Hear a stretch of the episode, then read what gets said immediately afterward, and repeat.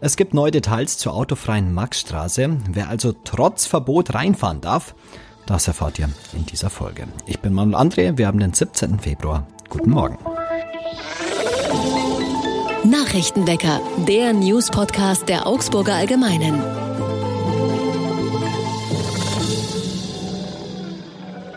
Und das sind unsere Augsburg-Nachrichten. Es gibt Neuigkeiten zur autofreien Maxstraße.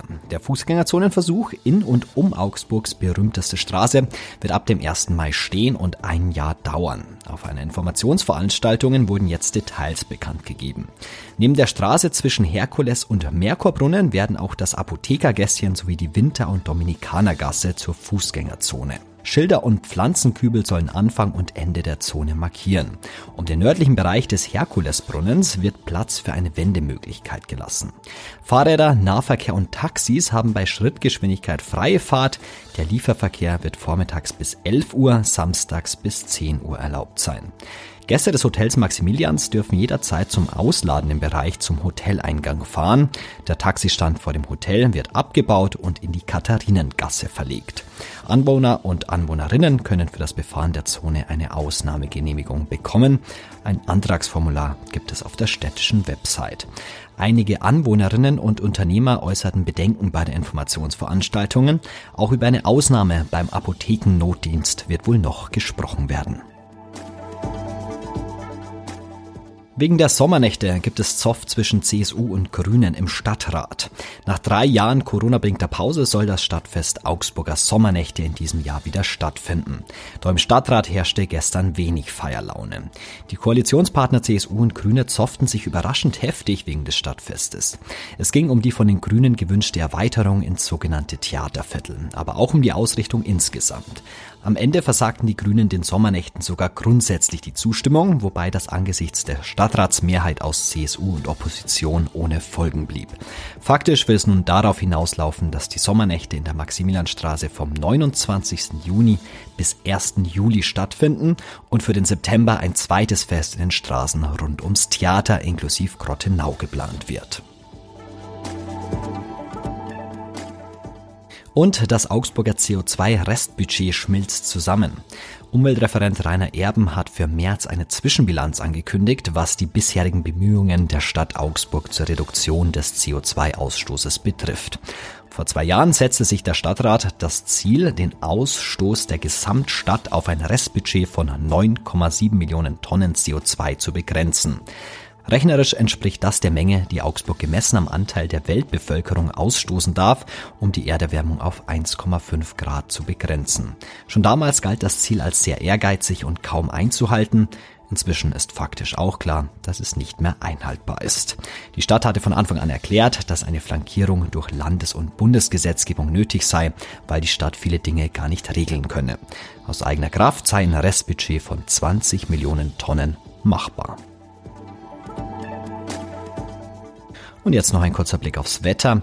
Heute ist es den ganzen Tag bewölkt in der Stadt, in der Früh bei Temperaturen zwischen 6 und 8 Grad, ab Mittag sind es 10 Grad. Und auch mit leichtem Regen müsst ihr heute immer wieder rechnen und am Wochenende bleibt das Wetter auch ähnlich bewölkt. Erst am Montag, da gibt's wieder ein bisschen mehr Sonnenstunden. In Bayern kommen immer mehr Geflüchtete an. Kommunen sehen sich an der Belastungsgrenze. In Berlin fand gestern ein Flüchtlingsgipfel statt. Um was es dort ging, weiß meine Kollegin aus der Bayern-Redaktion Sonja Dürr und mit ihr spreche ich jetzt. Hallo Sonja. Hallo. Warum musste denn jetzt ein Flüchtlingsgipfel her? Naja, der Flüchtlingsgipfel, der war seit langem gefordert worden und eigentlich hätte Frau Faeser, die Bundesinnenministerin, ihn noch sehr viel länger rausgezögert. Aber das liegt einfach daran, dass viele Kommunen an der Belastungsgrenze sind. Gerade aus Nordrhein-Westfalen haben mehrere Kommunen einen Brandbrief verfasst, den aber an den Bundeskanzler gerichtet, weil eigentlich wollten die Kommunen, die Landkreise auch, dass Scholz das Thema zur Chefsache macht, tut er aber bisher nicht. Du sprichst die angespannte Lage an. Ähm, du hast dich auch mit dem Fall in Günzburg beschäftigt. Was hast du denn da so gehört? Günzburg ist jetzt einer der Landkreise, der die Lage noch einigermaßen gut handeln kann. Der dortige Landrat sagt, es liegt zum Teil daran, dass sich sehr, sehr viele Anstrengungen unternehmen. Das heißt, sie schaffen es immer noch, die Flüchtlinge unterzubringen, aber die Lage ist einfach wahnsinnig angespannt. Hat mehrere Gründe. Zum einen kommen in Schwaben derzeit sehr, sehr viele Flüchtlinge an. Man hat Nachholbedarf, weil in Schwaben bisher bayernweit die wenigsten Flüchtlinge ankamen. Und ähm, das sind nicht nur Flüchtlinge aus der Ukraine, sondern auch aus anderen Ländern kommen immer mehr Asylbewerber. Gleichwohl sagt der Landrat da, das Problem wird immer größer und wenn nicht bald was passiert, wenn es nicht intelligente Lösungen und Hilfe von Seiten des Bundes gibt, dann stehen sie irgendwann mit dem Rücken zur Wand. Was wünschen sich die Kommunen denn vom Bund? Es ist einerseits Geld. Die wünschen sich einfach, dass diese Anstrengungen honoriert werden. In Günzburg zum Beispiel liegt das jährliche Defizit bei 1,8 Millionen Euro. Die brauchen mehr Mitarbeiter im Landratsamt, die brauchen mehr Plätze in den Kitas, sie brauchen zusätzliche Kräfte in den Schulen, weil die Flüchtlingskinder halt kein Deutsch sprechen am Anfang.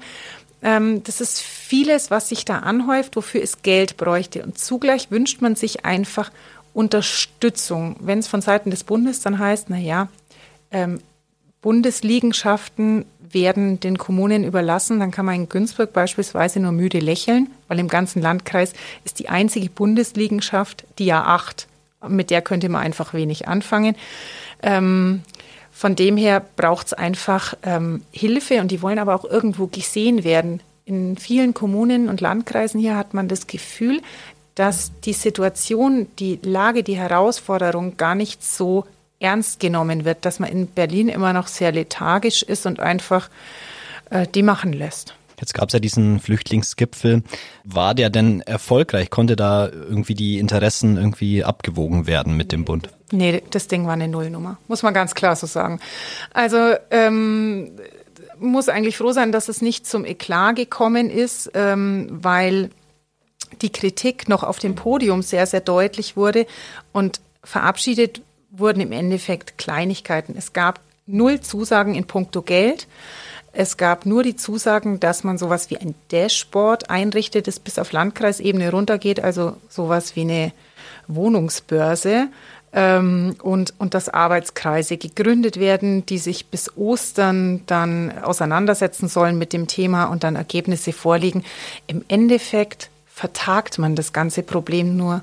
Und das ist auch das, was vielen einfach stinkt. Was muss denn jetzt passieren, damit endlich mal irgendwie es zu Lösungen kommt? Aus Sicht der Kommunen müsste man vor allem die Bürokratie ein Stück weit abbauen. Das heißt, man müsste Verfahren beschleunigen. Ähm, in der öffentlichen Wahrnehmung ist oft nur von den ukrainischen Flüchtlingen die Rede oder an die denkt man nur. Es kommen aber sehr, sehr viele Asylbewerber. Und das Problem ist, dass auch viele Asylbewerber da sind, die eigentlich schon sehr, sehr lange Deutschland verlassen müssten. Die Verfahren dauern zu lange.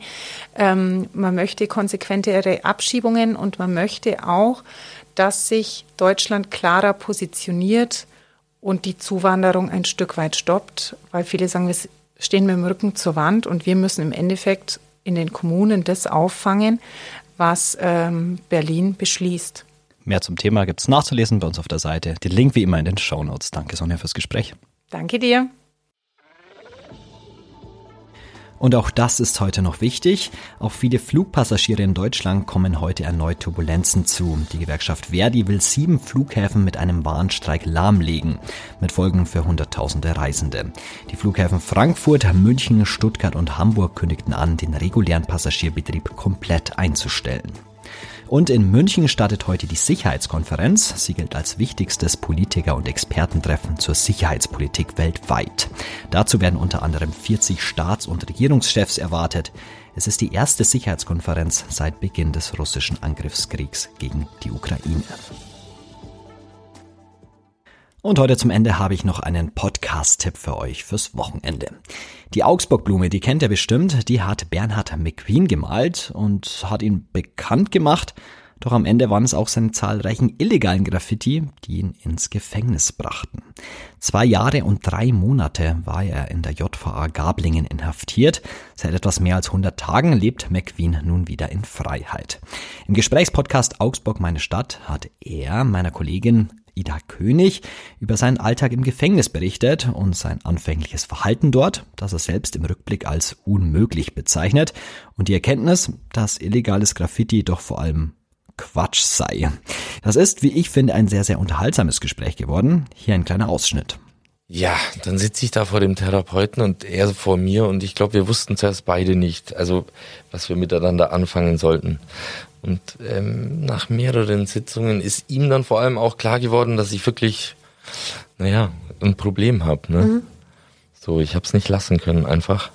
Und wir haben, wir haben jetzt, wir haben eigentlich eine gute Zeit zusammen gehabt, möchte ich sagen. Also ich habe mich schon immer auf die Gespräche, die einmal in der Woche stattgefunden haben, gefreut und er hat, naja, wie soll ich sagen, er hat mir, es war auch, es war sehr interessant, sich mit jemandem zu unterhalten, der keine Ahnung von Graffiti hat. Mhm. Ähm, ihm, also der hat schon auch die richtigen Fragen dann gestellt und der hat mich schon in diese Richtung gelenkt, dass das im Großen und Ganzen ist das einfach Quatsch, kann man sagen, ne? Die ganze Folge von Augsburg, meine Stadt, habe ich euch in den Show Notes verlinkt. Ansonsten einfach im Podcast-Player eurer Wahl suchen. Das war's für heute mit dem Nachrichtenwecker. Ich sage danke fürs Zuhören und danke an Sonja Dürr für das Gespräch. Ich bin Manuel André und am Montag hört ihr Lisa Pausch an dieser Stelle. Ciao, Augsburg. Nachrichtenwecker ist ein Podcast der Augsburger Allgemeinen. Alles, was in Augsburg wichtig ist, findet ihr auch in den Show Notes und auf augsburger-allgemeine.de.